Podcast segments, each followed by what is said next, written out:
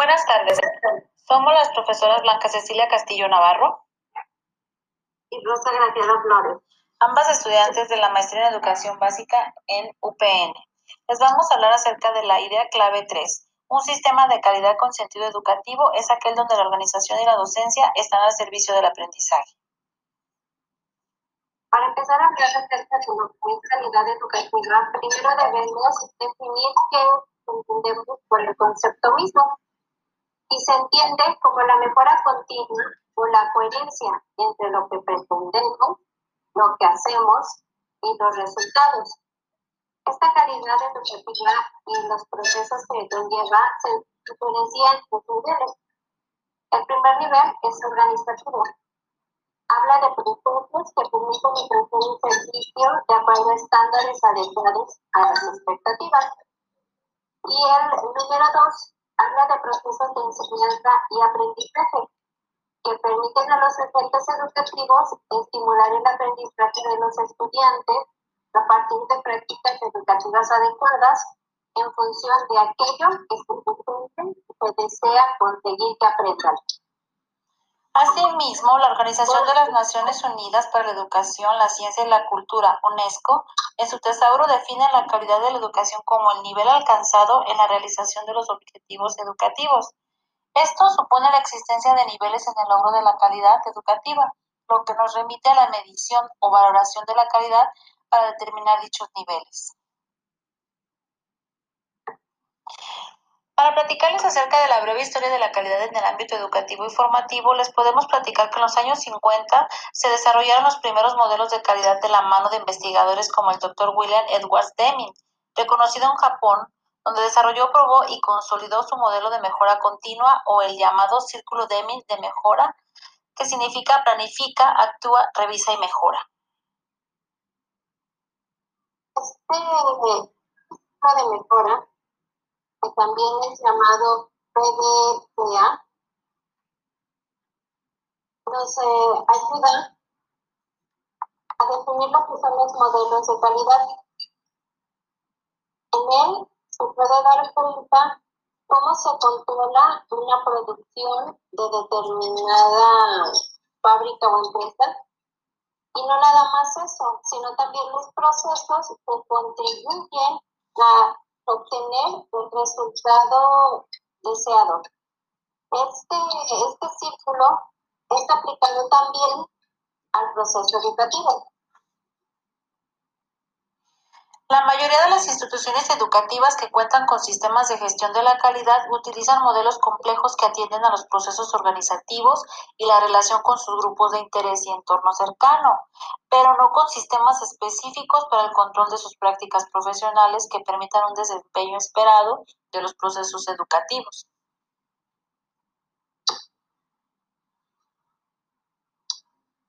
Para que estos procesos sean fáciles de alcanzar, se requiere un nivel de madurez organizativo, disposición de los docentes y fundamentos técnicos que pueden o no existir o no quedan suficientemente claros. Esto ya va más orientado a lo que es ahora sí el trabajo dentro del aula. Por ello, en el ámbito educativo y formativo hemos comenzado por implantar sistemas para controlar la organización y caminar hacia la excelencia, pero sin tener claro los protocolos de actuación en los procesos más importantes de toda institución educativa o formativa, los procesos de enseñanza y aprendizaje.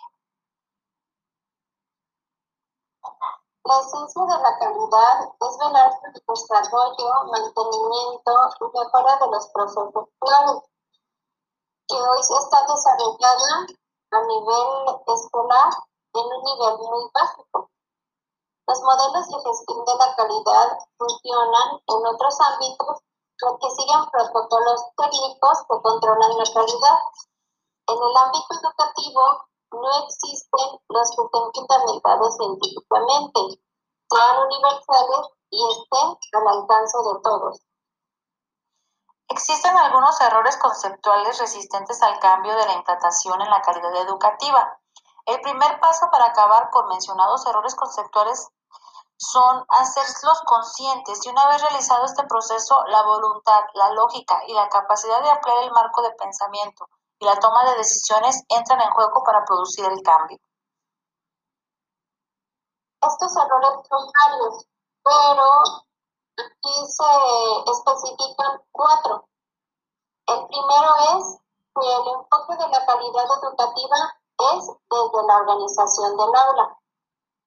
El punto de partida que se toma es la misión, la visión y los objetivos de la organización, pero no desde la función social de la enseñanza, las finalidades educativas y el perfil de egreso. Si el enfoque de calidad se centra en que el alumno aprenda, la organización debe girar en torno a los procesos de enseñanza y aprendizaje y a las metodologías para lograr un estímulo concentrado, coordinado y estandarizado. El segundo error son los indicadores de contenidos de gestión de la formación y de resultados académicos. Son suficientes para medir los procesos educativos. Existen cuatro ejes básicos que deben controlarse para gestionar la calidad educativa. Los contenidos, los procesos de enseñanza y aprendizaje, los resultados académicos y la organización escolar. La idea de evaluar las prácticas educativas en función de los resultados de los alumnos utilizando pruebas estandarizadas es del todo ineficaz para mejorar la calidad de la educación. Que no dice, los responsables y directivos de las instituciones educativas no pueden intervenir en la libertad de cátedra de lo que gozan los docentes ¿A qué se refiere esto? Que al contar con protocolos o normas es indispensable para controlar la cantidad que los responsables de las instituciones también cuenten con indicadores para reconocer o sancionar las prácticas educativas. Esto debe hacerse de manera precisa para poder ejercer un liderazgo pedagógico claro y fundamentado. Se opta por necesario muchas veces en las escuelas para sobrevivir, en donde se registra la gestión y lo administrativo, y se deja de lado las prácticas y los procesos de enseñanza y aprendizaje. Es necesario darle prioridad al aula, porque en ella se explora y determinan pautas en favor del aprendizaje del alumno. Esta práctica debe hacerse pública, colaborativa, coordinada y consensuada, es decir, debe abrirse al colegiado.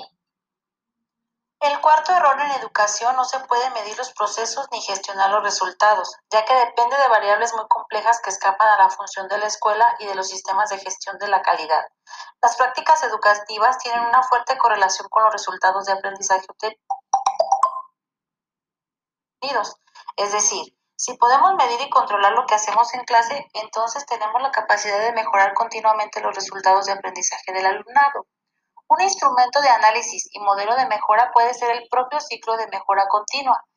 Planificar, hacer, revisar y mejorar, que no deja de ser una forma de práctica reflexiva. Existen principios de experiencia que son aplicables a la educación el primero nos dice orientación a los resultados de aprendizaje. El segundo, orientación a las finalidades educativas. El tercero, liderazgo y coherencia con las finalidades educativas. El cuarto, gestión por procesos y principios de aprendizaje. Quinto, desarrollo e implicación de las personas en los procesos de enseñanza y aprendizaje. Sexto, aprendizaje, innovación y mejora continua en el aula. Séptimo, desarrollo de alianzas para reforzar los procesos educativos. Octavo, responsabilidad social en la coherencia con las finalidades educativas. Se necesita un trabajo específico en nuestra profesión, un esfuerzo adicional para complementar estos sistemas, encaminando la definición y utilización de los indicadores sobre los procesos de enseñanza y aprendizaje, y así conformar un verdadero sistema integrado de calidad educativa. Esto nos lleva a que desde la institución educativa tengamos una aproximación de los sistemas de gestión de la calidad, procesos organizativos, calidad educativa integrada, procesos de enseñanza y aprendizaje y en conjunto con la aproximación del modelo de calidad de la práctica educativa. Estos componentes, los componentes que influyen en la enseñanza y el aprendizaje son uno, el propósito de enseñar, dos, para qué enseñar, tres, cuándo enseñar, cuatro, cómo enseñar, cinco, para qué, qué, cuándo y cómo evaluar. 6. Competencias docentes. Y 7. Gestión del proceso de aprendizaje. Asimismo, es necesario llevar una observación de registros. Toda esta observación de los documentos escritos y los estudios de campo permiten mantener un registro de medidas educativas sobre los procesos de enseñanza y aprendizaje, utilizando los indicadores siguientes para marcar el nivel de desarrollo de la práctica común. Nivel 1. Número mínimo de acciones individuales. Nivel 2. Acciones no estructuradas. Nivel 3. Acciones no estructuradas pero que están documentadas. Nivel 4. Acciones estructuradas y documentadas que se aplican de forma coherente y regular. Y nivel 5. Acciones estructuradas y documentadas que se aplican de forma coherente y regular conjuntamente con otros profesores. Por otro lado, educativas que permiten gestionar la calidad, como son el autodiagnóstico, las comunidades de aprendizaje y la certificación de los procesos de enseñanza y aprendizaje. Por nuestra parte es todo. Gracias por su atención. Gracias.